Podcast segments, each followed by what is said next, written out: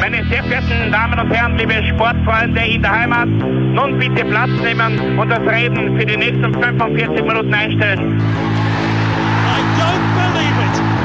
David Beckham scores the goal to take England all the way to the World Cup finals.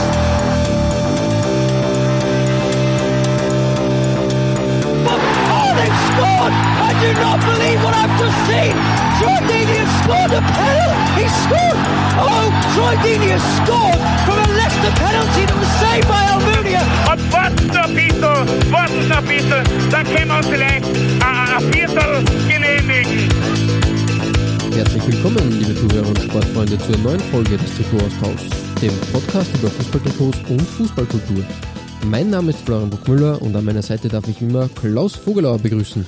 Ja, äh, dobre večer oder dobre, äh, ja, sucht es euch Ja. aus. Wir Hallöchen. beackern nämlich ein, ein, ein sehr weites Feld heute, sage ich jetzt einmal. Äh, wir widmen uns nämlich dem Gebiet des Ex-Jugoslawiens. Ähm, ein historisch nicht unwichtiges Gebiet, ähm, nicht nur für den Fußball, würde man behaupten. Da ist ähm, in den letzten 100 Jahren doch einiges passiert und ähm, natürlich auch fußballerisch ein, ein ja, durch, durchaus Erfolge gefeiert worden, aber auch mh, herbe Rückschläge und Niederlagen. Und ich glaube, ähm, wenn man so mh, sich Jugoslawien anschaut, natürlich das Nationalteam besonders wichtig, würde man behaupten. Ähm, das hat doch ein gewisses Standing vor 40, 50 Jahren gehabt im Fußball. Absolut, Mm, absolut. Und das war schon, war schon was Großes, ähm, würde man behaupten. Die Jugoslawen waren irgendwie so immer die, die Brasilianer Europas. Also da hat noch kein Mensch von, von Portugal eigentlich geredet.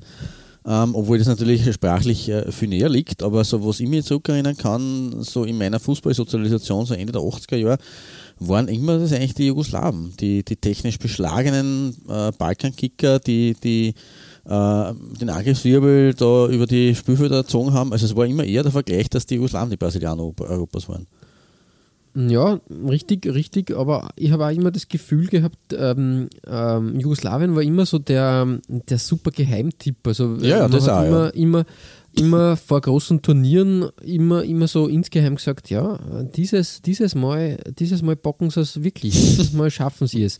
Und sie waren ja eigentlich, ähm, haben ja eine, eine wirklich, wirklich ähm, großartige Mannschaft immer auf die, auf die Beine gestellt. Da sind Absolut, ja. große Namen hervorgegangen, würde man behaupten. Ja, das, ich meine, das ist schon äh, von, von, von Dejan Savicevic über, über äh, Rakan Stojkovic, über äh, äh, Davor Schuka, über, also da, da gibt es halt sehr, sehr viele Größen äh, über die Geschichte und das sind nur die, die, die, die quasi zum, zum Die Ausgang. des Eisbergs, Ja, die sozusagen wirklich zum Ausgang äh, des, des äh, Jugoslaw gesamten jugoslawischen Teams äh, existiert haben.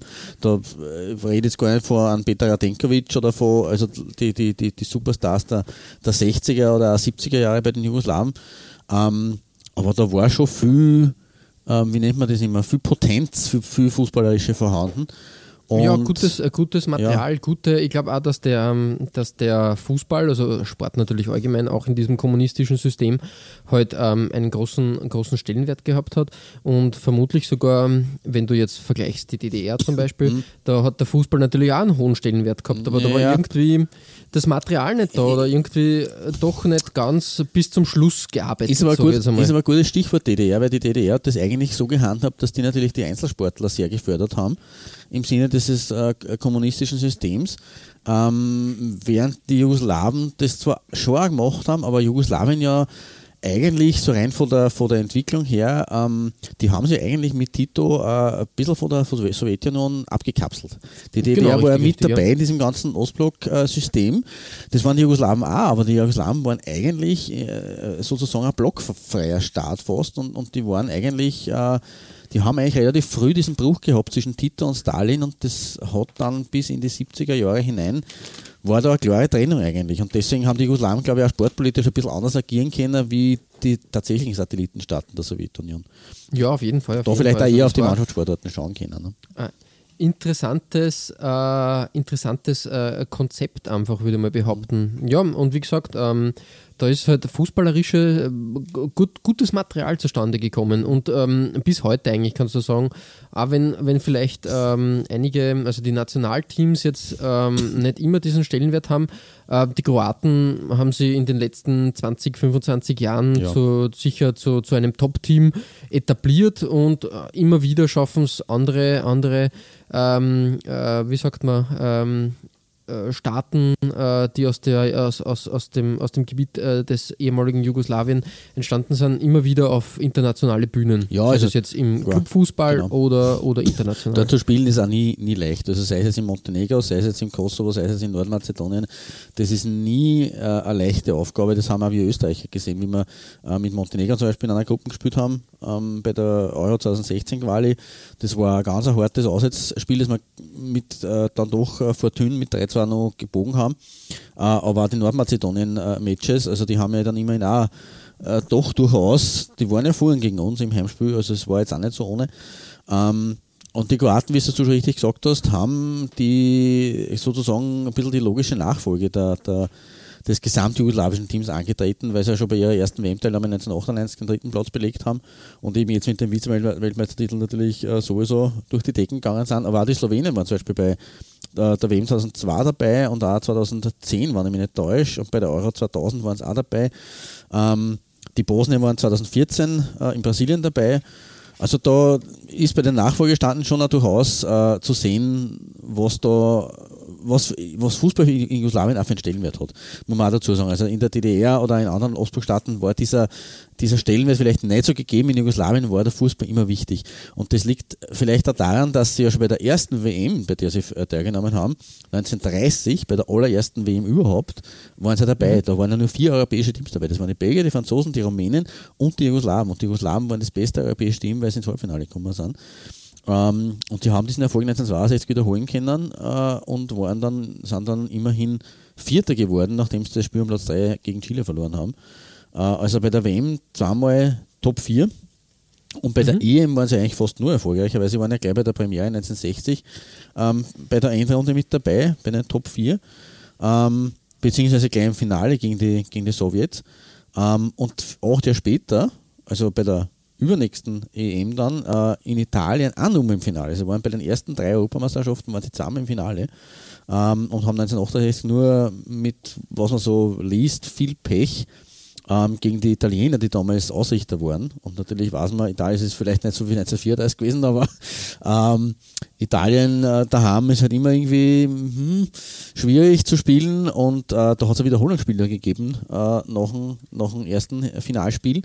Äh, und das haben dann die Italiener mit Ach und Krach dann gewonnen. Und in, man muss ja dazu sagen, die Jugoslawen haben so 1990 mehr oder weniger ihre letzte gesamt-jugoslawische äh, auf ihre jugoslawischen Auftritt gehabt, damals bei der WM auch in Italien, lustigerweise im Viertelfinale.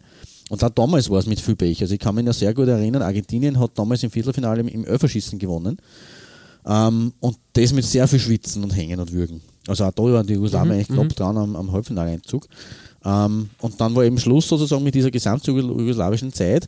Aber sie sind ja dann von 1998 weggenommen, als äh, Jugoslawien angetreten, wobei das ja nur mehr Serbien und Montenegro waren. Ähm, und haben da auch immerhin 98 nur mehr Weltmeisterschaft erreicht und 2000 bei der, bei der Europameisterschaft auch noch das Viertelfinale. ja, Also das ja, Nationalteam also war durchaus äh, ja, erfolgreich. Es zieht sich der Erfolg dann immer wie ein roter Faden da doch, durch, doch irgendwie durch. Mhm. Ähm, so zum ganz großen, wie soll ich mal sagen, ähm, ähm, ja, weiß nicht, den, den Weltmeistertitel hat man dann doch nie. Das war dann irgendwie leider. Ja, das, das, für das hat es nie gereicht. Das war immer, äh, die, die, die jugoslawischen Fußballer haben immer so ein bisschen den Ruf gehabt, den auch die österreichischen äh, Kicker lang gehabt haben, äh, des schlampigen Genies. Ja, ja, Also so richtig, quasi richtig. viel Talent, viel äh, eben Potenz fußballerisch, äh, durchaus auch Chance, eben ganz oben anzudocken, aber nie so den letzten disziplinarischen, disziplinären nur Kick. wollen, also Genau. sie könnten, wenn sie wollten, Genau. aber sie wollten halt nicht. Ja, sozusagen. Ein, ein Klassiker sozusagen. Aber man muss, man muss schon sagen, sie haben zumindest auf, auf Clubebene ähm, Erfolge gehabt, weil ich habe mich, mich mit, der, mit unserer Schattenredaktion durch die Statistiken des Europacups gepflügt. Äh, und habe ein bisschen was entdeckt. Ähm, sie haben zwei Europapokale geholt, immerhin von 1991. Das ist was, was ein bisschen fast in Vergessenheit geraten ist, vor allem in der, in der neuen Europacup-Zeit, in der neuen Zeitrechnung, die seit, seit der, der Champions League-Einführung äh, existiert. Weil in der Frühzeit schon ist Dinamo Zagreb ähm, Messerstädte Cup, Messerstädte Cup-Sieger gewesen. Ah, okay, okay. 1966, 67 gegen Leeds United. Ähm, und sie haben dabei äh, am Weg in dieses äh, Finale haben sie im Viertelfinale Juve ausgeschossen aus dem Bewerb und im Halbfinale haben sie gegen Frankfurt ein 0 zu 3 aus dem Hinspiel nur mit einem 4 zu 0 nach Verlängerung gedreht. Also das war schon, da haben sie schon gezeigt, was, was, was los ist. Äh, Ja, ja, ja. Und auch davor waren sie schon 62, 63 äh, im Finale und haben aber äh, da gegen Valencia verloren. Und 1960, 61 bei der ersten Austragung des Cups der Cupsieger sind sie im Halbfinale gestanden. Ähm, also Dinamo Zagreb war, war schon sehr präsent, vor allem in den 60er Jahren. Äh, und natürlich vor allem die Belgrader Clubs, die, die waren natürlich immer, immer sehr erfolgreich, vor allem Roter Stern.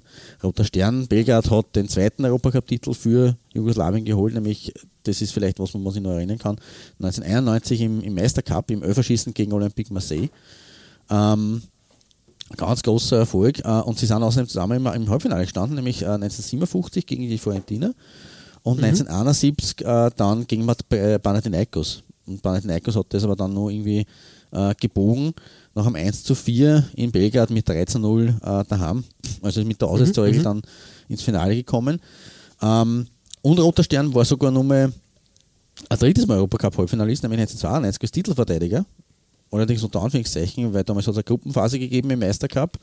Ähm, das war also ein bisschen so eine verkappte Champions League und Roter Stern ist Zweiter geworden. Also im Prinzip waren sie Top 4 sozusagen in dem Bewerb. Ähm, Okay. Und 1979 kam es äh, im UEFA Cup das Finale gegen äh, Gladbach erreicht. Also das. Ah, mhm, mhm, mhm. Ähm, Partisan hat nicht ganz so äh, reüssiert, aber waren, äh, immer, waren immerhin auch im, im Meistercup-Finale 1966.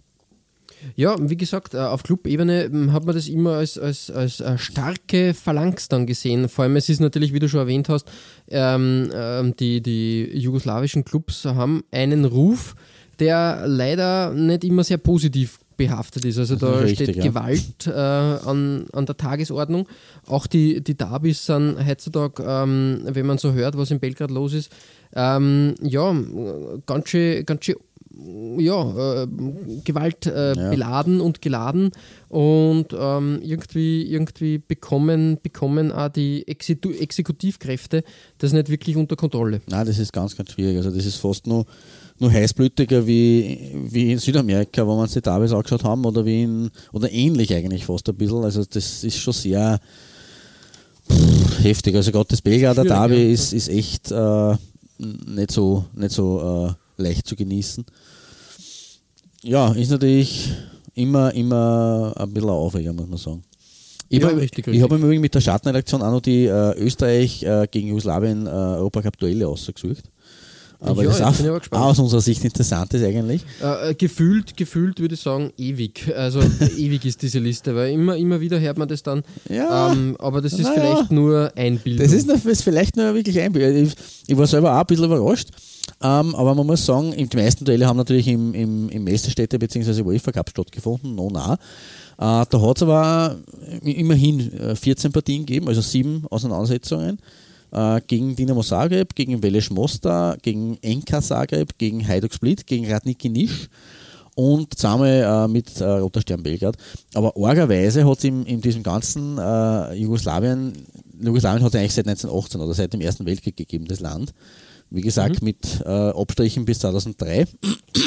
Und es hat im Meistercup in dieser Phase von eben Ende der 50er bis Anfang der 90er nur eine einzige Auseinandersetzung gegeben zwischen Österreich und Jugoslawien. Das hat mich selber überrascht, ehrlich gesagt. Es hat nur ja, das, da bin ich jetzt auch ein bisschen baff, Schon, muss oder? ich ehrlich sagen. Ich habe nichts da- da- gefunden. ja. Der einzige, die einzige Auseinandersetzung 1966, 67, Runde 1, äh, Admira gegen Vojvodina Novi Sad. Das war die einzige, das einzige Aufeinandertreffen von einem österreichischen mit einem jugoslawischen Club im Meistercup. Äh, damals hat äh, Vojvodina Novi Sad mit 1 zu 0 auswärts gewonnen und da haben 0 gespielt und damit äh, aufgestiegen. Also eine, eine äh, blütenweiße Bilanz ähm, für die Jugoslawen im, im Meistercup. Natürlich, was eher so in Erinnerung ist, in der, in der Ära nach 1991 hat man sich dann ein bisschen öfter getroffen mit den ex-jugoslawischen Teams. Mhm, ähm, und da ist natürlich zu erwähnen, die, die Bullen aus Salzburg haben sie 2016, 17 und 18 äh, fertiggebracht, äh, viermal gegen ex-jugoslawische Teams in der Champions League äh, äh, zu spielen Mhm. und haben bei diesen vier Duellen äh, in drei Jahren dreimal die Champions League Gruppenphase verspielt. 2016 gegen Ja. Zagreb, 2017 gegen Rijeka und 2018 da haben sie erst gegen äh, Tetovo gewonnen aus, Nor- aus Nordmazedonien und sind dann gegen Roter Stern Belgier mit einem 2 zu 2 daheim gescheitert. Ja, richtig, richtig. Das Also das ist eher in- jetzt, jetzt Erinnerung. wo, wo, wo du das so ähm, erwähnst, eigentlich ja, komplett arg. Ähm, vielleicht auch, auch deswegen die, die, dieses im Hinterkopf, dass, dass man eigentlich regelmäßig, dass ein Club äh, aus Österreich mindestens im Jahr gegen, gegen eine, eine ex-jugoslawische Mannschaft spielt. Ja, zumindest war es, es jetzt in der, Neu in der Fußball-Neuzeit so. Davor, eben wie gesagt, war es eher überschaubar.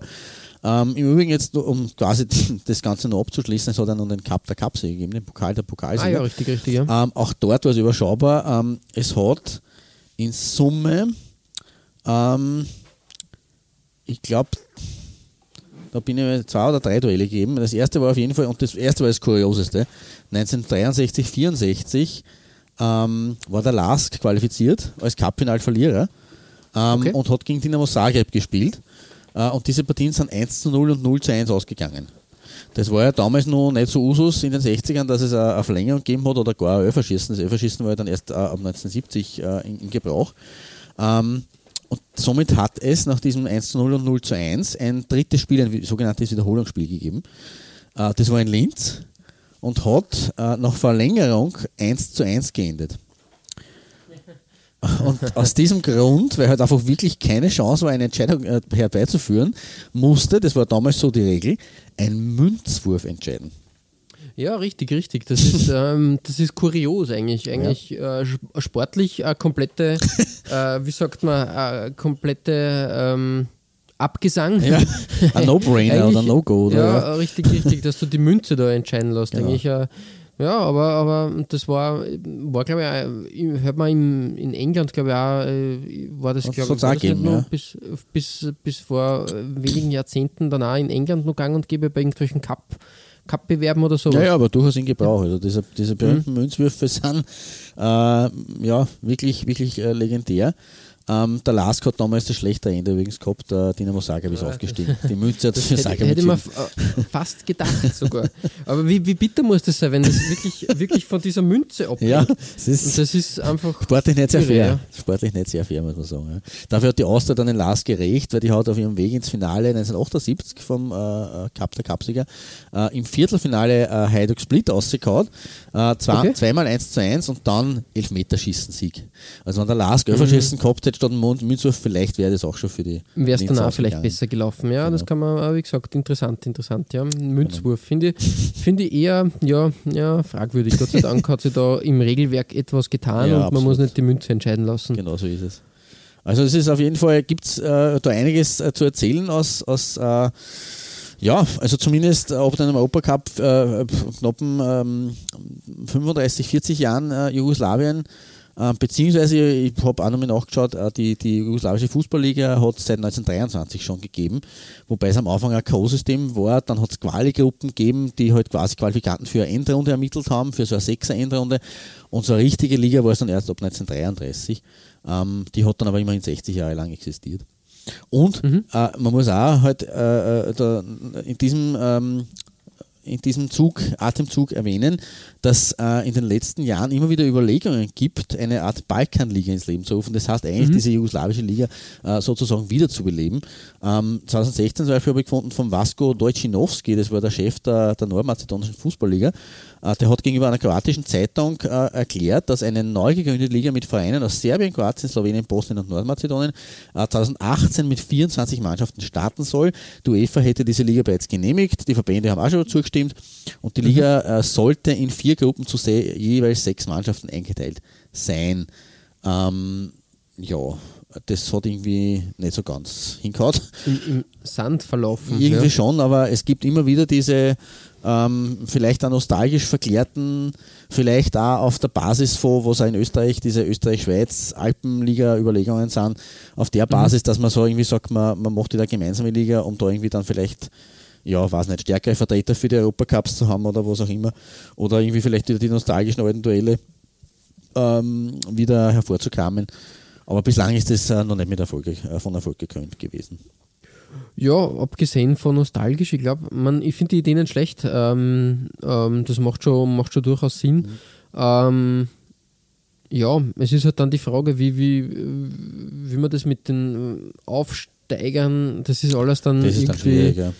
schwierig, genau richtig. Und, und ähm, ich, ich, würde mal behaupten, dort wo halt, ähm, ich bin jetzt einmal ganz kapitalistisch, ähm, in Kroatien und Slowenien, wo halt, sage ich jetzt einmal, die die, die Lebens, ähm, wie sagt man, Lebenserhaltungskosten ist jetzt falsch gesagt, aber die ein, das, das, das Einkommen mhm. höher ist, sage ich jetzt einmal, als wenn du Richtung Süden schaust, mhm. wo auch mehr Geld zirkuliert.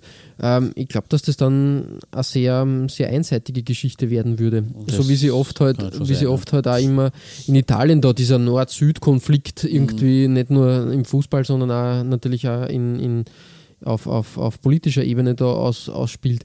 Das, ist, richtig, das ja. ist immer zu befürchten ein bisschen bei solchen Dingen, ähm, weil dann, dann wird halt in, in den Club in, in, Kroatien investiert und in Slowenien und ja, weil da halt die ähm, ähm, natürlich die Nähe zur EU klarerweise ja. äh, da ist genau. und, und das ist natürlich dann ja kompliziert. Äh, da, da, kreuzen sich alle möglichen Themen. Das, äh, das ist mir zu heiß für unseren kleinen Fußball-Talk. Ja, dann äh, äh, ja, äh, wechseln wir schnell das Thema von der Balkanliga. Vielleicht genau. wirklich zu der jugoslawischen äh, äh, Liga, beziehungsweise zu den jugoslawischen Trikots. Genau. Äh, ähm, Klaus, äh, ich würde mal sagen, fang wie gewohnt du mit deiner Nummer 5 an. Da bin ich schon gespannt, welche Granate du da äh, quasi platziert hast. Ja, ich starte in den tiefsten 80ern äh, und damit äh, eben sehr passend. Äh, wir werden ja später nur einige Trikots von Clubs sehen, die es zwar zu dieser, zu dieser Zeit auch gegeben hat, aber ähm, wo die Shirts dann eher aus der Post-Jugoslawien-Ära, aus der modernen Zeit stammen. Ähm, weil wir haben das ein bisschen, äh, äh, ja, sage ich gerade, gerade heraus, wir haben das beide eher als Auftrag gesehen, nachdem ja Trikot und Trikotdesign erst so wirklich ab den 70ern ähm, ein Thema geworden ist und äh, Jugoslawien halt ab Ende der 80er oder Anfang der 90er nicht mehr so existiert hat, haben wir das uns äh, zu, heute zur Aufgabe gemacht, dass wir halt nicht sagen, wir machen nur, schauen uns nur Trikots aus den 50ern bis 90ern an, sondern wir nee, haben wir moderne Trikots. Wir haben das geografisch quasi erfasst. Genau, also alles, wir haben also quasi diese Idee der Balkanliga eigentlich in unserer heutigen Folge irgendwo ein bisschen drin. Schon mal um, umgesetzt, genau, genau richtig. Ähm, aber wie gesagt, mein, mein erstes Trikot ist aus den äh, tiefsten 80ern und äh, meine Nummer 5 ist äh, eben tatsächlich noch zur Zeit des Kommunismus getragen worden. Und zwar von den Spielern von äh, Partizan Belgrad, die ich auch schon erwähnt habe. Ähm, zu den Schwarz-Weißen habe ich ja in Folge 61, 62 ein bisschen was gesagt. Äh, lange, lange ist her. Das war die 2000er Jahre äh, Doppelfolge von uns. Ähm, mhm. Aber nur so viel sei noch gesagt, äh, Partisan wurde 1945 erst äh, gegründet von äh, hohen Offizieren der jugoslawischen Volksarmee und war schon zehn Jahre später dann der Teilnehmer am allerersten Spiel des erstmal ausgetragenen Europapokals der Landesmeister und gleich bei einem Kuriosum dabei. Das habe ich auch nicht gewusst, das ist mir auch erst auf der Recherche für diese Folge aufgefallen. Äh, in der ersten Runde dieser Premierenauflage des Meistercups haben nämlich die 16 teilnehmenden Vereine äh, angeblich in sehr freier Vereinbarung entscheiden können, gegen wen sie antreten. Also es war jetzt nicht so, dass es gelost worden ist, das ist erst ab dem, Viertelfinale passiert. Äh, Im Achtelfinale war es tatsächlich so, dass sie da quasi wie in guter alter Zeit der 20er, 30er, dass man sich untereinander abgesprochen hat, wer gegen wen spielt. Ähm, mhm. Ja, und so haben die Czernobili, also die Schwarz-Weißen aus Belgrad, mhm. ihre Spiele gegen Sporting Lissabon ausgemacht. Also sind in der ersten Runde äh, mit Sporting Lissabon aufeinander, aufeinander, getroffen. Und das war insofern ein kurioses Skrill, weil dadurch zwei Clubs äh, aufeinander getroffen sind, wo der eine aus dem sozialistischen Jugoslawien war und der andere aus dem Faschist faschistischen Portugal. Und, ja, richtig, richtig. Und die Regierungen dieser beiden Clubs, also dieser beiden Länder, haben keine diplomatischen Beziehungen zueinander unterhalten. Uh. Also es war eigentlich ein total, äh, wo man wieder dann sieht, dass, natürlich kann im Sport oder gerade im Fußball sehr viel Politisches passieren, was nicht in Ordnung ist. Aber wo man wieder sieht, dass der Fußball auch äh, Länder äh, äh, zueinander bringen kann, sozusagen. Ne? Ja, richtig, aber ich möchte sogar nur eins weiterholen und sagen, okay, sind wir froh, wie, wie der Status quo im Moment ist, dass wir einfach da in einem, einem geeinten Europa sind, Ja. wo, wo wir eigentlich, eigentlich fast überall, man jetzt in, in, bis auf Slowenien nicht überall, aber trotzdem eine einheitliche Währung haben und so Dinge eigentlich gar nicht mehr, mehr existieren. Das ist ja ziemlicher Luxus. Und wenn man sich überlegt, dass da damals halt nur zwei, äh, zwei politische Systeme da aufeinander geprallt sind und wie du richtig gesagt hast, da ist nicht mal irgendwelche diplomatische äh, Beziehung da gewesen, unvorstellbar. Absolut arg eigentlich in diesen intensivsten 50ern. Wobei man dazu sagen muss, es, äh, es, wir bleiben, Europa bleibt halt äh, immer in diesem Wü- Würgegriff ein bisschen äh, gefangen, weil ja zum Beispiel bei diversen Auslosungen Russland und die Ukraine nicht zusammengelost werden dürfen. aktuell. Ja, richtig, richtig, das äh, Ähm, vergisst man. Kosovo und Serbien glaube ich auch nicht. Also es, da, es gibt nach wie vor leider Gottes diese äh, Geschichten, dass das versucht wird, so auseinanderzuhalten, weil da würde der Sport nichts nutzen. Wenn die zusammengelost werden, wird es übel. Ähm, ja, dementsprechend schön ist diese Episode aus den 50ern, dass die Clubs gesagt haben, wir machen uns das aus, wir haben anscheinend eine gute Beziehung oder einen guten Kontakt zueinander, wir spielen gegeneinander ähm, und die Regierungen, äh, ja, haben, keine Ahnung, ob die Regierungen dann irgendwie gesagt haben, ihr werdet jetzt, äh, euch trifft jetzt der Bannstrahl für eine Zeit, weil ihr dürft das nicht, aber offensichtlich ist das nicht passiert. Also insofern war da zumindest die Vernunft siegreich. Ein bisschen Prestige schwingt da natürlich auch immer mit. Ähm, genau. Ähnlich, ähnlich wie, wie halt Ost gegen West in Deutschland halt. Das war halt dann auch eher so eine Sache, ja, äh, die, die, äh, das andere politische System klopfen wir jetzt in die Pfanne Ja, und sagen einer, wie es funktioniert. Genau, das war vielleicht so, Ja, vielleicht. so gesehen dann wieder ein bisschen, sch- ja, also nicht, es war zumindest damals nicht so, so, so aggressiv oder so. Man hat damals sind das wirklich so äh, ähm, gedacht, wir, wir schauen, dass wir gegen die gewinnen und dann werden wir das umso, umso eher höher propagandi propagandistisch ausschlachten. Äh, Aber es hat jetzt eine Niederlage, wenn ich jetzt zurückdenke an DDR gegen, gegen BRD 1974, war das jetzt äh, die Niederlage der BRD. In, in der BRD jetzt gar nichts, wo, wo die, die Granaten gezündet worden sind. Ja, ja. Das wäre heute wahrscheinlich irgendwo ein bisschen problematischer, habe ich so das Gefühl. Also momentan ist es so, dass wenn da irgendwie jetzt zum Beispiel eben Serbien gegen Kroatien spielt oder eben ein Club auf Clubebene das passiert, äh, pff, da dran die Fans dann äh, durch, wie sie es damals nicht gemacht haben. Glaube ich, ja, zu beurteilen zu können. Also, Ja. Oder, ja. nicht, nicht ganz unrecht. Habe ich auch so das Gefühl, dass da irgendwie die, die, die Hemmschwelle ein bisschen mm, niedriger geworden ist einfach. Leider, Ja. ja, absolut. Es Mhm, ist gewalttätiger geworden. Aber naja. Aber gut, wir, wir, wir haben uns jetzt natürlich auch wieder verhaspelt. Das werden wir in dieser Folge ein paar Mal machen, weil es ein sehr großes Thema ist und ein sehr äh, cooles Thema, wie ich finde, und ein sehr, sehr spannendes Thema. Äh, aber zurück zum, zum Nationalen, beziehungsweise zum, zum, äh, ähm, zum Level. Ähm, weil Partisan ist ja sowieso seit jeher die zweite Kraft in der Stadt neben Roter Stern. Ähm, 1981, 82 waren wir wieder mal in einem ärgerlichen Tief, weil die, äh, der große Rivale Roter Stern, Crvena Zvezda, ich hoffe, ich habe das richtig ausgesprochen, auf Serbokroatisch, äh, hat da den Titel geholt äh, in der jugoslawischen Liga und die Czernobeli sind mit Platz 6 ordentlich abgeschmiert und haben in die Röhre geschaut und haben nicht einmal den Europacup erreicht in dieser Saison. Äh, aber aus diesem Tal ist die Dampfwalze, wie sie auch noch genannt werden, als Spitzname Partisan, äh, aber dann ordentlich angerollt und hat prompt zurückgeschlagen und ist 1982, 83 vom Platz 6 äh, wie Phoenix aus der Asche aufgestiegen und hat den Meistertitel geholt, während Roter Stern nur Fünfter geworden ist in der Jugoslawien-Liga. Mhm, okay. Und diesen Meistertitel hat Partisan in meinem Nummer 5 Trikot geholt. Äh, Das war das Heimdress dieses Jahres. Äh, Der Ausrüster selber, äh, da steht Sport, was sehr, sehr kurios ist, aber es ist wahrscheinlich nicht mehr eruierbar, wahrscheinlich irgendwie ein, Nomen est omen. Genau, wahrscheinlich irgendwie ein einheimischer, kommunistischer, also das, ja, da wird es wahrscheinlich auch keine Kohle ge gegeben haben, aber es ist auf jeden Fall ein tolles Zeitdokument und ein sehr, sehr geiles Trikot, wie ich finde. Also mit diesem Mittelstreifen und den Sternen da äh, in, in der Schulterpartie, der Mittelstreifen, der sich auch noch über die Ärmel zirkt, also nicht das klassische weiß-schwarze äh, äh, längsgestreifte, sondern dieser, dieser Brustbalken sozusagen, das ist für Partisan eigentlich sehr ungewöhnlich und, und eigentlich sehr lässig, muss ich sagen.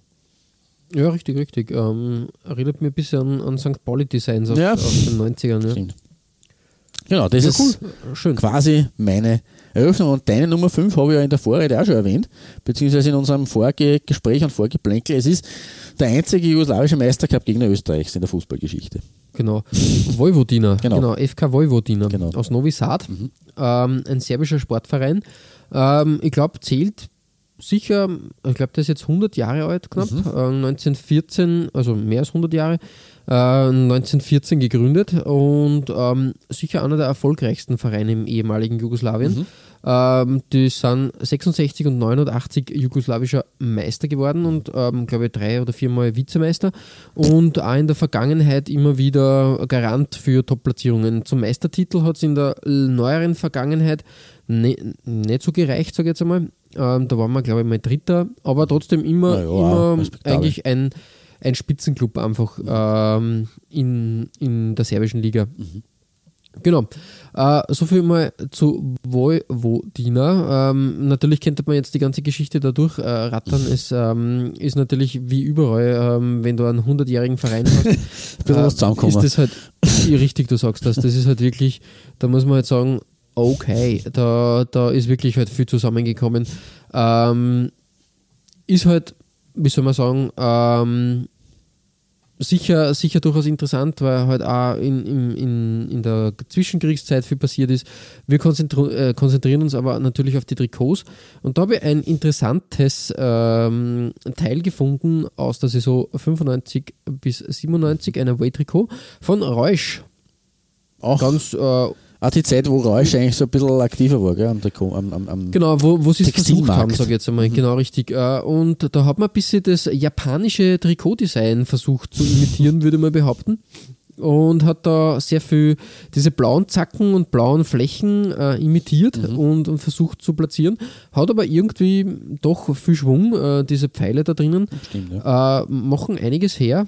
Ich finde, ja, es schaut halt aus wie ein, ein Trikot aus den 90ern. Ja. Das ist jetzt weder, weder ein Vorwurf noch ein Lob, sondern das ist einfach Faktum. ist so, genau richtig. Was ich ein bisschen komisch finde, ist, ähm, wie, wie soll man sagen, ähm, äh, diese Vignette, die am Tri Trikot platziert Ja, ist, die verstehe mit diesem. Räusch. Äh, d- ich, ich, es soll vermutlich ein Fußball sein. Es schaut für Ja. mich aber wie eine Kaisersemmel aus, Ja, schon. wenn du mich fragst. Also es ist eher so wie ein, ein Gebäckteil äh, irgendwie und nicht wie ein Fußball. Knusprig. ein Räusch ähm, ja, mittig platziert.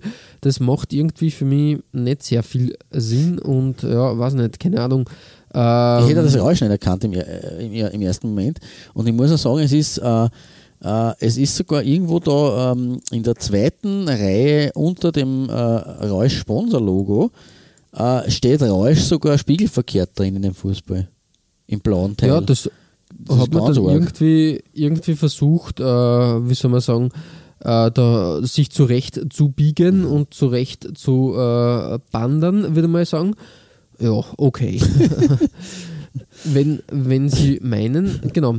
Äh, interessant, äh, dieses Trikot hat auch einen Österreich-Bezug, Okay. nämlich für die Qualifikation äh, zum UEFA Cup ist Vojvodina äh, auf den GAK getroffen Ah, okay. Und hat dort aber eine ziemliche Schlappe einfahren müssen. ähm, eine 1 zu 5 Niederlage und dann ein 0 zu 2. Gesamtscore 1 zu 7. okay. Das ist schon, äh, spricht eine klare Sprache, Ziemlich wenn deftig, du, ja. äh, wenn du äh, mich fragst. Ähm, ja, Ich bilde mir ein, dass das die Saison, also irgendwann in diesen, in diesen Jahren, in den 90ern, hat der GRK, oder was, was vielleicht knapp in den frühen 2000ern, hat der GRK dann äh, in Kapfenberg gegen Inter noch gespielt, weil anscheinend das eigene Stadion zu, zu schlecht war, UEFA-technisch, und hat dort dann erst knapp im Öfferschießen verloren. Ob das nicht sogar in derselben Saison war. das kann, Später kann dann. durchaus sein, ja. Also wie gesagt, das war auch gerade das Emporkommen des GRKs, Mhm. nachdem sie relativ lang in der zweiten Liga da waren Mhm. und, und ich glaube, weiß nicht, waren sie da schon eine oder zwei Saisonen in der ersten Liga, keine Ahnung, ich weiß nicht so genau. Ähm, jedenfalls ein junger Alexander Manninger damals noch im Tor vom GRK. Ah, ja, genau, natürlich, klar, ja. Der hat sich da in die Auslage dann gespielt, muss Ja. man sagen. Ähm, der, der hat dann, glaube ich, relativ bald äh, den Sprung nach England geschafft. Mhm. Ja, der hat nicht, nicht so eine lange Zeit dann in Österreich mehr bestritten, sondern Richtig, Ja. der, der hat sich dann, dann bald, äh, bald ähm, größeren. Aufgaben gewidmet. Und natürlich für dich als Arsenal-Fan kann man jetzt Nein. sagen, ähm, wenn der gute David Seaman nicht so Standing gehabt Richtig. hätte, wäre ihm eine großartige Karriere in, in London garantiert gewesen. Absolut. Weil man muss ehrlich sagen, so die letzte Phase von David Seaman war, da, da hat man an dieser Ikone des englischen Fußballs festgehalten und den guten Alexander Manninger eigentlich dann ja, ganz schön, ganz schön links liegen Ja, gelassen. da war der, Aber da war der Siemens schon eher ein bisschen Fliegenfänger-Kategorie, obwohl er natürlich Nationaldammer war von England und deswegen eben ja, die Phase, wo er sich die Haare plötzlich lang Ja, wachsen genau, hat lassen. genau. Ich hab Da damals er mitgefiebert mit der Manninger. Ich habe damals mitgefiebert mit Manninger und hätte es ihm wirklich vergönnt. Er war kurzzeitig, er hat ein paar Partien da bestritten, war als Alex the Cat bezeichnet in, Richtig, in genau, London und hat eigentlich wirklich gut gespielt. Ähm, und ich habe das sehr schade gefunden für ihn, weil das hätte mir natürlich riesig getaugt, dass der Österreicher im Arsenal-Tor steht. Und nur dazu, ein, also in dieser Zeit war, der, der, war er wirklich äh, blendend aufgelegt. Man muss ja sagen, dass er in Summe, also die Clubs, bei denen Alex Manninger gespielt hat, die kennen sich schon durchaus sehen. Das war eine große Karriere Ja, eigentlich. richtig, richtig, richtig. Also, er hat immer das Pech gehabt, dass er als Tormann natürlich genau einen Platz in der Mannschaft äh, äh, gehabt hat, den man, wo er aufgestellt werden kann. Äh, und wenn da irgendeiner den Vorzug kriegt, das war es halt dann nicht immer schwer. Er war der, der Zweier vom Gigi Buffon zum Beispiel und er war eben auch der Zweier vom, vom David Seaman. Aber ja, leider, also es- das hätte wirklich äh, anders äh, verlaufen können, wenn da, da na, die, die Londoner, der Arsene Wenger bzw. Seaman vielleicht selber auch gesagt hätte, den bauen wir auf und dann machen wir was anderes. da machen wir was draus. Ja, Ja. aber Schon. Im Übrigen, es ist. Ja, habe jetzt der mit der Schattenreaktion wieder konferiert und das herausgefunden, was den GRK betrifft. Ähm, es, war die erste, es war die letzte Quali-Runde damals, die sie gegen Vojvodina gespielt haben. ja. Sie haben dann in der, zwei, in der ersten Hauptrunde ähm, 1996, 97 äh, gegen Germinal Eckeren aus Belgien gewonnen mit Auswärtstorregel und in der zweiten Runde dann tatsächlich 0 zu 1 bei Inter auswärts, 1 zu 0 nach Verlängerung in Kapfenberg und äh, Niederlage im Elf- Elfmeterschießen. Das war ja tatsächlich dieselbe Saison.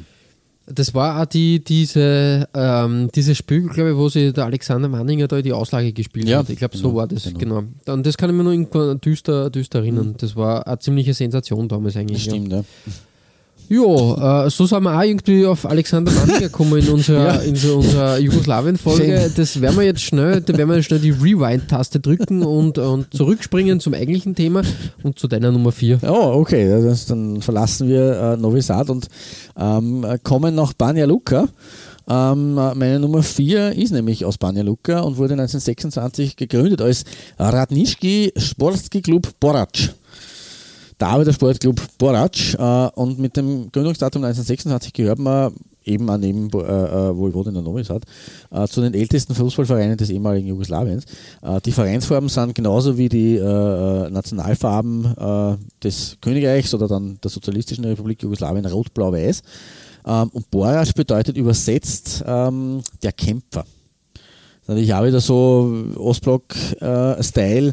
Man hat da immer sehr martialische Vornamen gegeben. Äh, das fängt schon in der DDR an, wobei es eher da Richtung ähm, äh, äh, Betriebs, äh, den Betrieben gegangen ist, die halt in dem, in dem äh, in der Stadt wichtig waren, also oder die Trägerbetriebe waren des Vereins, zum Beispiel jetzt Sachsenring Zwickau, also Sachsenring damals das Autowerk oder ähm, ja, also oder Dynamo halt um, um, um die, die Nähe zu den zu den ähm, äh, äh, Polizeikräften äh, oder das Innenministerium eigentlich zu betonen, etc. Und in Jugoslawien war es eben anscheinend äh, mit, mit Borac, der Kämpfer Banja Luka.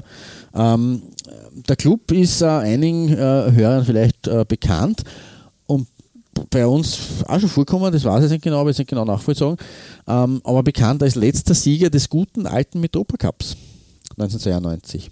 Möglicherweise habe ich das auch schon mal erwähnt in einer unserer Folgen.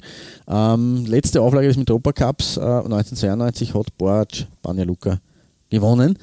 Ähm, und in dieser Saison 91-92 war im Übrigen auch die letzte bosnische Mannschaft in der jugoslawischen Liga, weil Banja Luka liegt in Bosnien. Ähm, und durch den Bosnienkrieg haben in dieser Saison 91-92 die anderen vier bosnischen Teams sich während der Spielzeit zurückgezogen. Nur Borac hat die Saison fertig gespielt und war dann, auch das ist kurios, mit äh, dem Spielort Belgrad das einzige bosnische Team der neuen serbischen Liga 1992-93. Was möglicherweise daran liegt, dass sie aus der Republika Srpska eigentlich äh, stammen und dort äh, beheimatet sind. Will jetzt nicht zu viel ausführen, weil das führt uns in politische Gewässer, die wir eigentlich äh, vermeiden wollen, beziehungsweise wir wollen da eigentlich äh, eben uns auf die Trikots konzentrieren.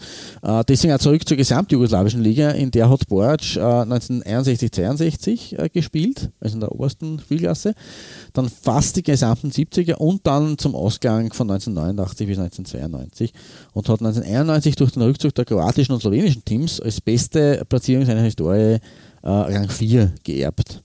Äh, dazu hat man dann 1987, 88 noch dazu äh, als einziger Zweitligist der Geschichte im jugoslawischen Fußball den Pokal gewinnen können. Mit einem 1-0 gegen Roter Stern Belgrad im Finale, also war Cupsieger in Jugoslawien. Und dadurch haben sie ja im, im Cupsieger Cup antreten dürfen, dürfen 1988 mhm. im Sommer, ähm, wo man aber in der ersten Runde schon ausgeschieden ist. Äh, 2-0 daheim gegen äh, Metallist Charko aus der jetzigen Ukraine, damals UdSSR, aber auswärts hat es ein 0 4 Debakel ähm, gegeben. Das war aber bereits äh, der zweite Antritt im Cupsieger Cup. Ähm, Hajduk Split hat 1974 das Double geholt in Jugoslawien. Und nachdem äh, Vanja Luka da Cup-Finalist war, durften sie äh, auch international spielen, als sozusagen äh, Ersatzqualifikant. Und haben in der ersten Runde äh, gegen Rümmelingen aus Luxemburg das, äh, sind sie weitergekommen und in der zweiten Runde dann gegen äh, den ersten Anderlecht ausgeschieden.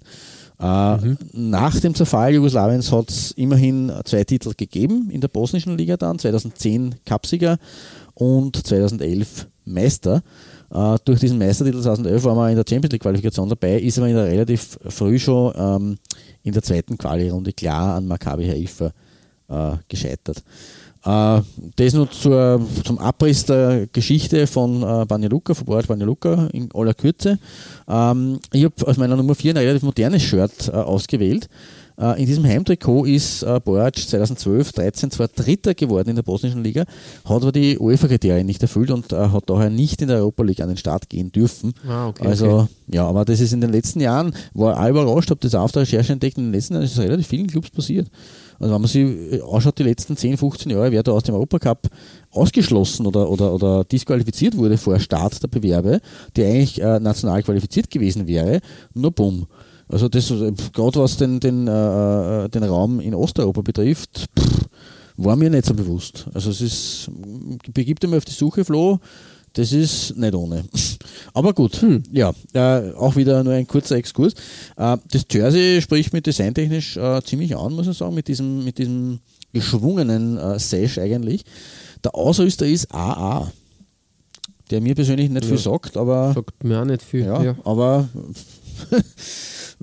wäre auch was für unsere exotischen Ausrüster, aber hier. Ja, durchaus, ja. Ähm, ja durchaus. Sieht man, dass da auch in, in diesen ähm, Regionen, wir, wir, haben jetzt Rausch gehabt, jetzt haben wir AA, vor allem Sport gehabt, äh, dass mhm. da durchaus auch ausrüstertechnisch äh, spannend zugeht. Aber gutes äh, Design eigentlich, oder?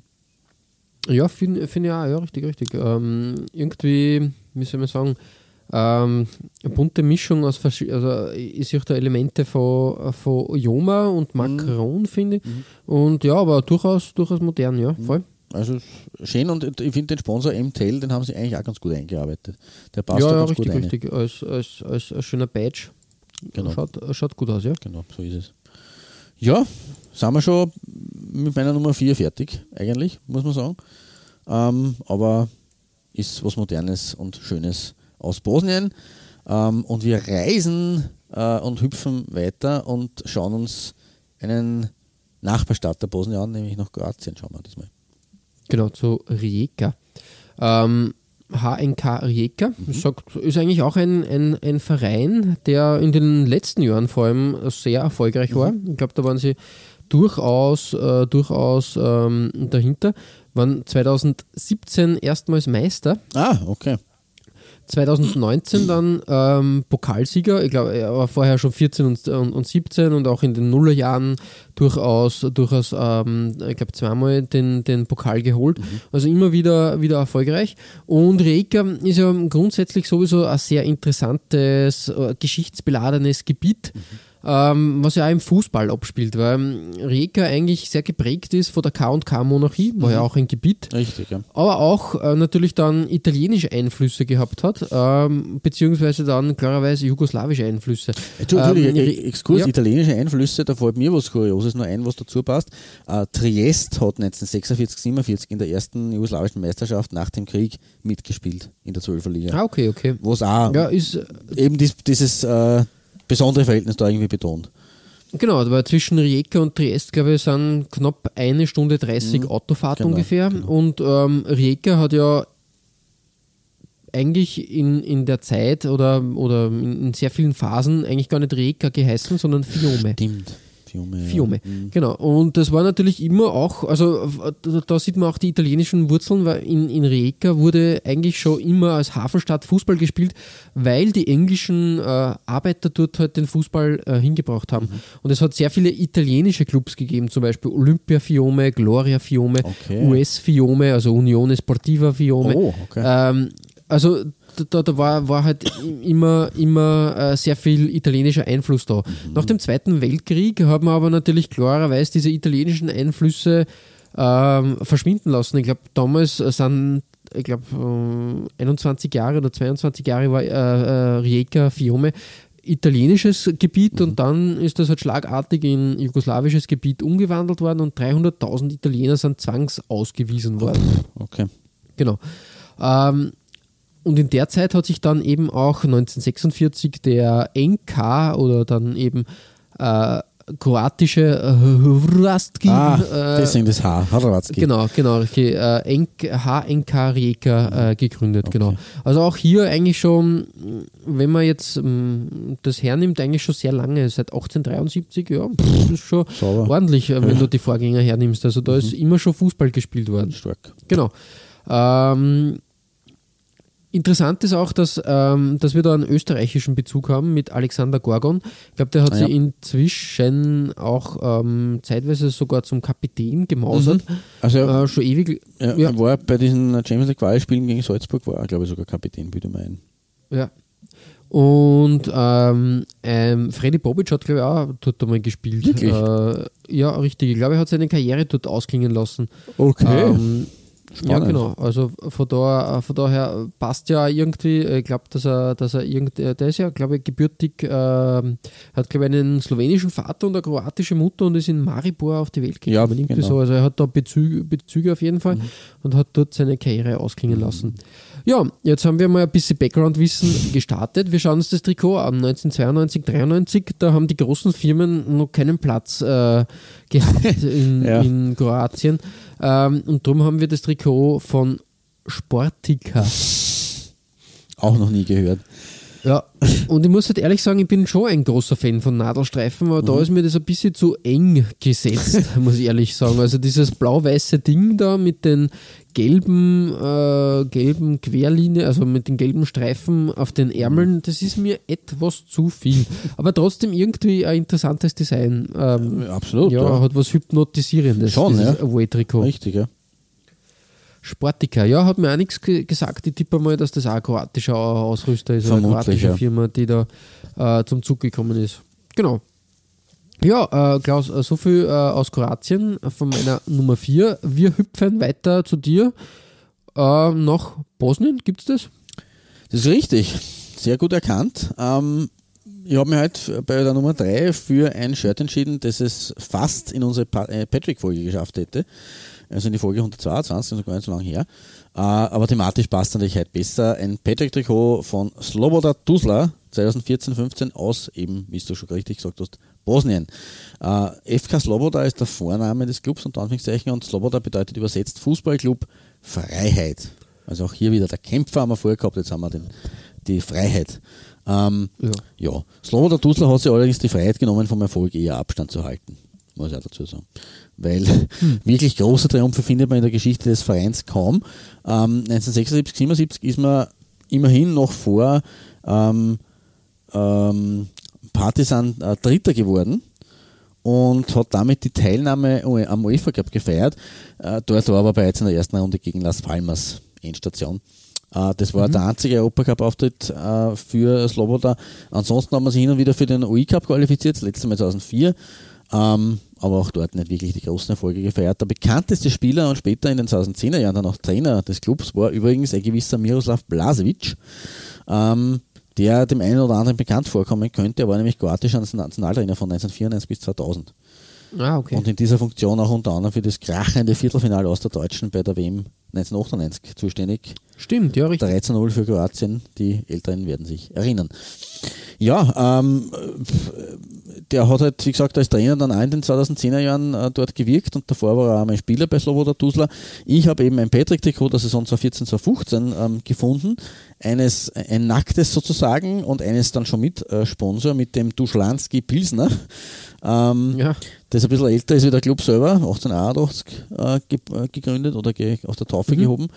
Ähm, ja, das Logo Slobofoto Sloboda Tuzla ist eigentlich ziemlich, ziemlich geil irgendwie. Dieses, äh, wie soll man sagen, äh, äh, f- Ot- äh, äh, schaut aus wie so eine geschwungene Autobahn, ein bisschen, aber ja, Ja, richtig, richtig, ist ja. nett anzuschauen. Ähm, und ja, mit diesem schwarzen äh, äh, Cut sozusagen und den äh, abgeschnittenen rot-schwarzen Streifen hat das eine gewisse edle Optik, muss ich ganz ehrlich sagen. Äh, ganz gute Arbeit eigentlich von Patrick da in den 2010ern. Ja, auf jeden Fall. Äh, wirklich, wirklich ein, ein Design, ja, Juwel. Ja, Ja, ist leicht durch- zugesagt, durchaus. aber es ist schon, Äh, ein schönes, schönes modernes Design da äh, platziert, ja. genau, Cool. richtig. Ja, äh, weniger modern vom Design her, aber auch durchaus ansehnlich wird es äh, bei deiner Nummer 3. Und äh, so wie ich jetzt schon in, in Bosniens Zeit einmal geblieben bin, äh, wandern wir bei dir wieder oder bleiben wir bei dir in Kroatien. Richtig, ja. Und dieses Mal äh, muss man äh, sagen, wir schauen uns, glaube ich, eine sehr bekannte Mannschaft an, Mhm. nämlich äh, Dynamo Zagreb. Die, Das ist halt schon ein großer, großer Name, auch international gesehen, Die muss man, muss man äh, zwischendurch Kroatien sage, glaube ich, Kasten haben irgendwann in Ja, das ist 90ern. richtig. Und wenn du das hernimmst, ähm, ich weiß nicht, seit wann die kroatische Meisterschaft ausgespielt wird. Ja, glaub, wann- Dass sie das erste Mal 1992 ausgespielt Irgend wurde. sowas. Also die, die Clubs haben sie eben, wie ich so vorher gesagt habe, du musst jetzt nochmal äh, nachschauen. Äh, 1991, 92 äh, haben sie die Bosnier zurückgezogen und die Kroaten und Slowenen, glaube ich, schon ein Jahr davor. Also irgendwann so um Mhm. die Zeit, 91 oder 92, ja, genau. Sagen wir, genau, 92. Ähm, und ähm, bis dato haben wir 20 Mal die Meisterschaft gewinnen können. Was. Das ist schon, schon ziemlich, äh, ziemlich heftig, würde mal behaupten. Ja, ähm, Dynamo, ein klingender Name auch. Mm, und, und natürlich auch. Äh, Den Salzburgern klingt, da, ging da ein bisschen negativ in den Ohren wahrscheinlich. Den Austrianern vielleicht eher besser, weil ich glaube, dass die Austria gegen Dynamo Zagreb damals die Champions League Quali geschafft hat. In den, ich glaube 2014 oder sowas oder 2013. ja, das, ja, ja. Ich glaube, da war Dynamo Zagreb der Gegner. Ähm, wenn man sich das anschaut, ähm, es ist auch natürlich ein, ein, ein, wie soll man sagen, ein Ausbildungsverein. Ähm, du hast schon Davor Schuka erwähnt, ähm, der war bei Dynamo Zagreb aktiv, äh, der Robert Brosinecki, ähm, die äh, Vater und Sohn Kranča zum Beispiel. Oh, ja. Klar. Genau, äh, Luka Modric, äh, Dejan Lovren, äh, Mario Mandzukic, alle haben sie irgendwie, äh, irgendwie Bezug zu Dynamo Zagreb. Also das ist schon ein, ein, ein wichtiger Club, auch was Ausbildung betrifft. Kann man durchaus so stehen lassen, würde ich mal sagen. Ähm, gegründet äh, wurde der Verein natürlich, äh, also muss man wieder mal auf, auf zwei Etappen aufsplitten. Es gibt ihn seit 1911 und dann ab äh, 1945, 46 dann mit dem Dynamo Ah, dazu. okay. Genau. Wir haben die vorher Richtig. Äh, äh, HSK Gradanski. Ah, ich glaube, mich erinnern zu können, dass die in, der, in dieser Wendezeit um 1990, 91 auch kurz zu Kassen haben wieder.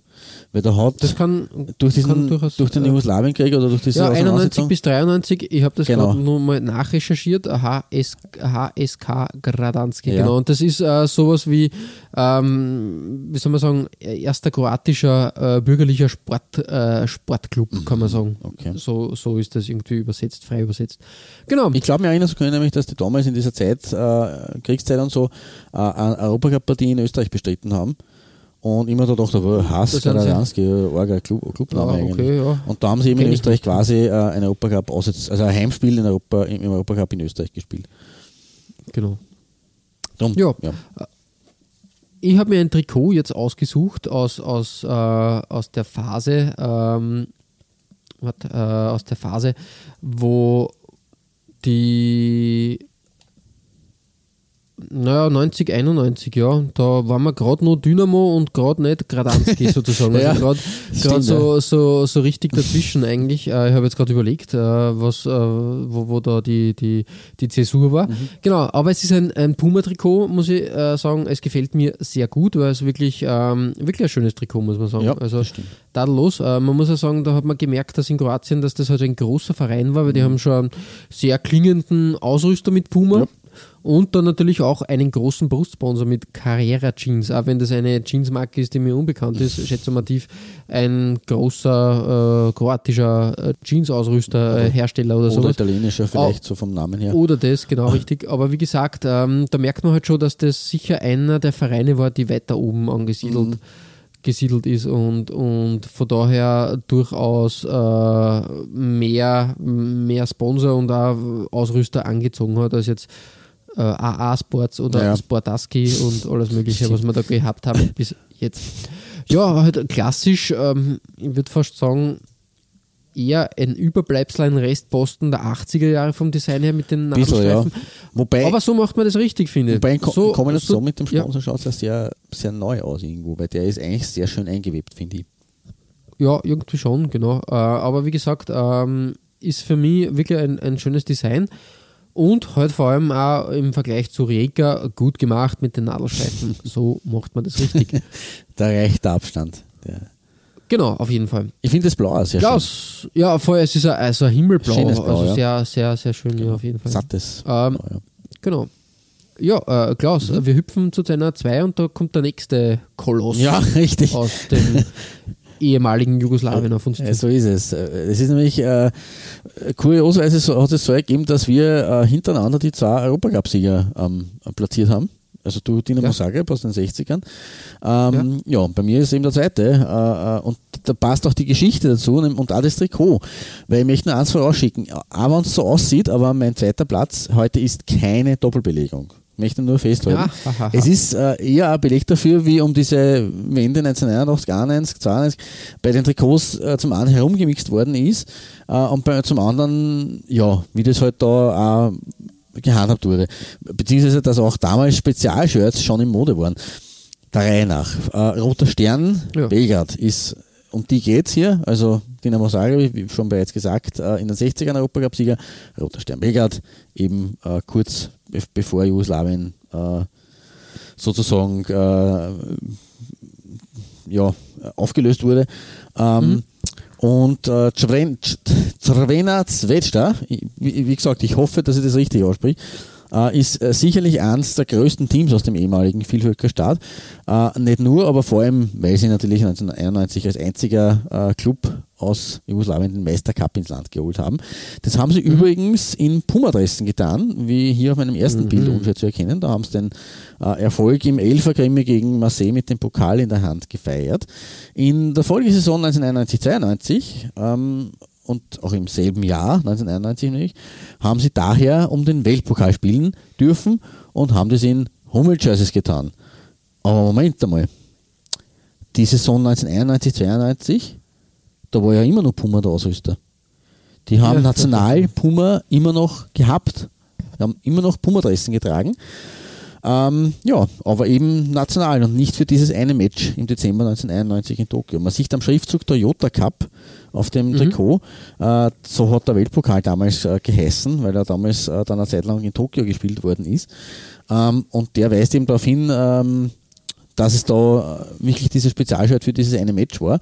Ähm, und das 3 zu 0 gegen Colo Colo, mit dem er damals den Weltpokal dann geholt hat, wurde damit tatsächlich in einem Special Kit von den berühmten Dänen von Hummel bestritten, bevor man dann in der Meisterschaft, Meisterschaft wieder die Pumawäsche übergezogen hat. Ja, nicht schlecht. Ja, also ist auch durchaus eine Episode und eine Anekdote wert. Äh, schön anzuschauen sind die breiten rot-weißen Streifen von äh, Roter Stern auf beiden Bildern. Bei Hummel natürlich mit den Hummelpfeilen. Ähm, nur mal ein Eckerl schöner, aber ein, ein schönes, klassisches, äh, herrliches Trikot aus dem Jahr 1991 auf meiner 2. Ja, sehr schön, wirklich, wirklich ein schönes Trikot. Ähm, ich mag das also klassisch einfach ähm, so, wie das äh, früher schön gemacht wurde, Genau. tadellos, ähm, egal ob Hummel oder Puma.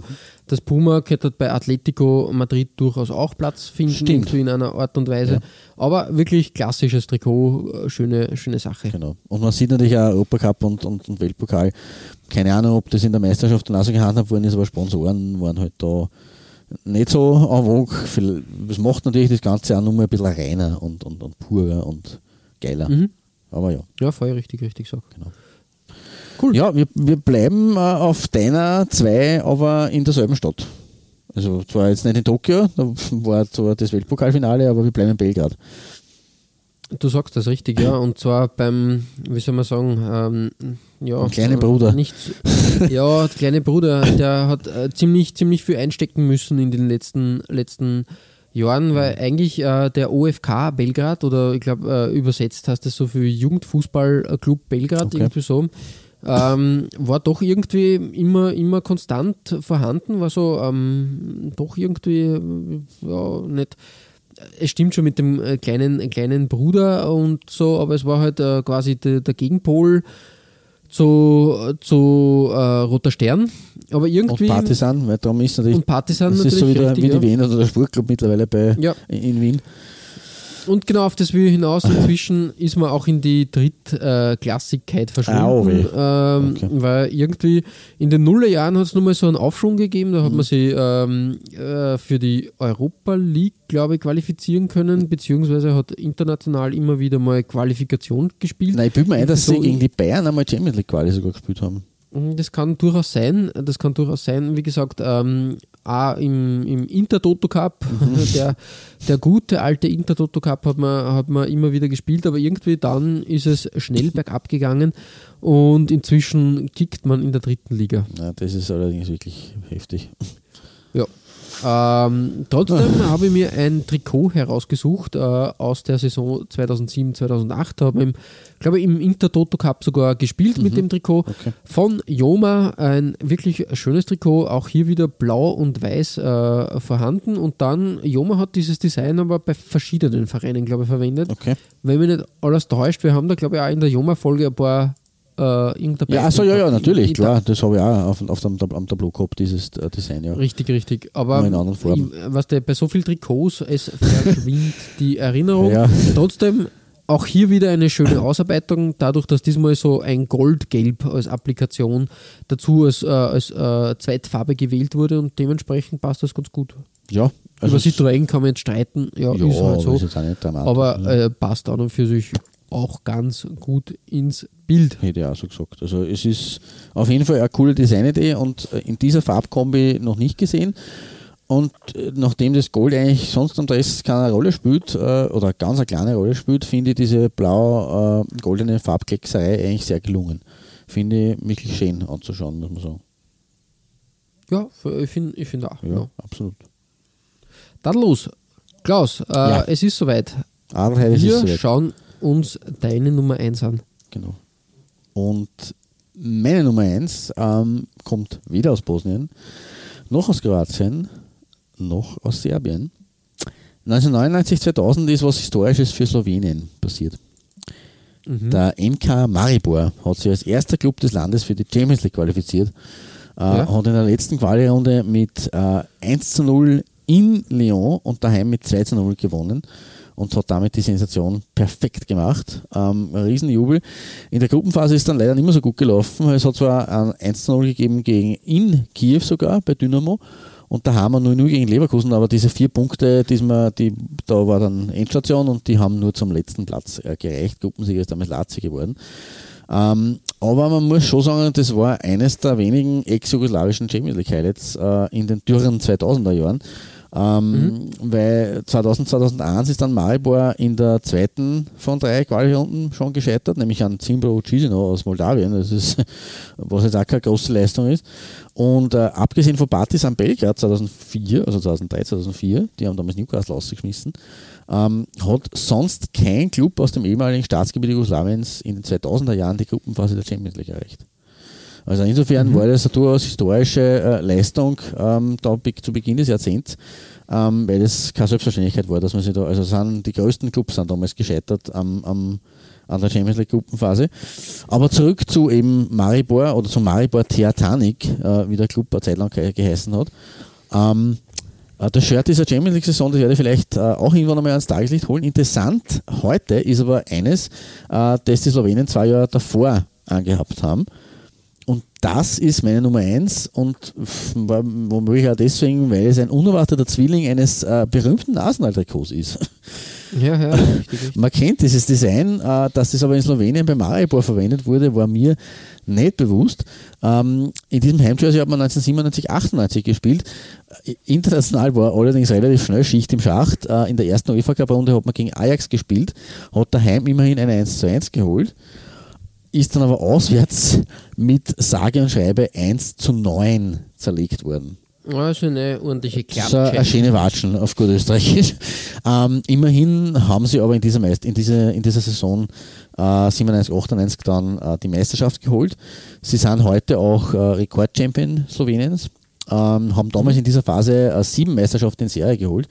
Mittlerweile haben sie 15 und neun Cupsiege auf ihrem äh, Ko- Konto, was jetzt auch nicht so äh, äh, wenig ist. Äh, Und sie waren dann 2014, 15 und 2017, 18 noch zweimal in der Champions League Gruppenphase dabei. Also sie haben dann in den 10er Jahren durchaus auch nochmal äh, an den Fleischtöpfen geschnuppert, die es da in der Königsklasse gibt. Sind aber beide Male als Letzte in der Gruppe ausgeschieden, wie schon, äh, neunz- Ja. wie schon 1991, 2000 bei der ersten Teilnahme. Aber meine Nummer 1 ist eben diese Arsenal-Kopie in, wie ich finde, faszinierender violett-gelber Farbkombo. Die hat auch. Hat Ja, was. äh, ein, ein, ein schöner Fund. War gar nicht, habe ich gar nicht auf der Liste gehabt. Ja, sowas. das Also freut dieses Ray Grumberg Design. Ja, genau, genau. Mit den, mit den Pfeilen. Sehr schön, schön, schön, schön. Danke, danke. Wirklich, wirklich gut auch, also ich finde auch gut gealtert. Ja, absolut. Also ein bisschen weh tut mir persönlich dieses ZM-Sponsoring in grün, blau. ja, okay, aber das ist, Das ja, ist ein bisschen bitter, aber ja. gibt äh, Schwierigeres. Eh, aber das Design an sich, in, das Design an sich in dieser äh, Farbgebung, ähm, bin jetzt nicht der große Violett-Fetischist, aber das ist wirklich äh, cool anzuschauen. Also es ist wirklich schön. Ja, gut abgestimmt mit Absolut. dem Gelb. Das passt sehr gut. Genau. Ja, cool. Ja, äh, mein Goldplatz aus Slowenien. Ähm, und wo kommt dein äh, goldener, dein goldenes Trikot her heute? Na, du hast, hast quasi die, die Spitze des slowenischen Fußballs ähm, auf deiner Nummer Ja. 1. Ich habe ich hab ein bisschen, ich bin ein bisschen provinzieller. äh, wir gehen nach äh, Dekani, sagt mir auch überhaupt nichts. Dekani ist Ja. aber auch eine Ortschaft im, äh, in, in Slowenien ähm, und die hat, glaube ich, 1500 Das ist Einwohner. schon gut. Das Hat sie aber einen Club, äh, Club aufgebaut, der in der zweiten Liga spielt. Ich glaube, dass Mhm. Okay. sie auch irgendwann in den 90ern in der ersten Liga gespielt haben. Okay. Ähm, Gibt es auch relativ lang schon den Verein, ich glaube, irgendwann in den, in den 30er Jahren gegründet. Ähm, aber mir Sehr geht es da gar nicht so um den Verein, weil das ist, ähm, mein Slowenisch ist da nicht so gut, dass ich da so viele Infos herausgepickt habe. Ich finde das Trikotdesign von Erea da fabelhaft. Ja, das das, ist wirklich ein tolles Trikot, einzigartig, ein Unikat. Also diese, weiß nicht, wie man sagen soll. Also ich schätze mal, dass das einfach irgendwie eine Meereskarte ist einfach oder irgend Das sowas. schaut ein bisschen so aus, Oder- ja. Sehr, Oder es erinnert mich an, an, an japanische Trikots, die, glaube ich, irgendein japanischer Verein regelmäßig, äh, regelmäßig hat. Shim, Ähm, ja, Shimus- Shimutsu Pulse. ja, genau, Ja. Pulse, genau. Ja. Und dementsprechend finde ich das wirklich gelungen und es schaut aus, also auch mit den, auch, wenn zwei Brustsponsoren da stattfinden, Ja, die so fallen da überhaupt nicht ins Gewicht, Das weil richtig, ja. das, das Design rundherum sehr stark ist einfach, Mhm. wie ich finde. Und es ist wirklich ein schönes Trikot und schaut eigentlich, dass das nur in der zweiten slowenischen Liga stattfindet. Das ist richtig. stattgefunden hat. Ja, immerhin zweitklassig, da, aber es ist schon sehr, sehr bitter. Aber es zeigt halt auch immer wieder, wie ähm, die, die, wie man, wenn man ein bisschen nach unten schaut und nicht immer die Top-Vereine sich anschaut, was da für äh, Designperlen zu finden sind. Ja, richtig, Oder? richtig, du sagst das. Richtig. Ja, damit schließen wir unseren kleinen Rundgang durch Jugoslawien. Waren schöne, schöne Funde dabei, kuriose Funde. Das hat sich durchaus ausgezahlt, Ja, würde ich sagen. hätte ich auch gesagt.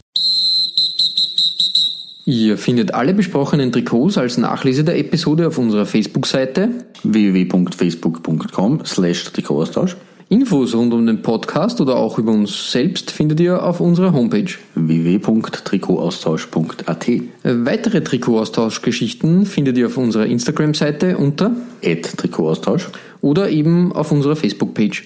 Wir freuen uns über Feedback, gerne als Kommentar oder Message auf Facebook oder per Mail an. feedback at Trikotaustausch.at Wenn euch unser kleiner Podcast gefällt, freuen wir uns natürlich auch über 5 Sterne auf iTunes. Ja, Klaus, äh, beim nächsten Mal äh, kommt die konsequente Fortsetzung unserer asiatischen Reise sozusagen.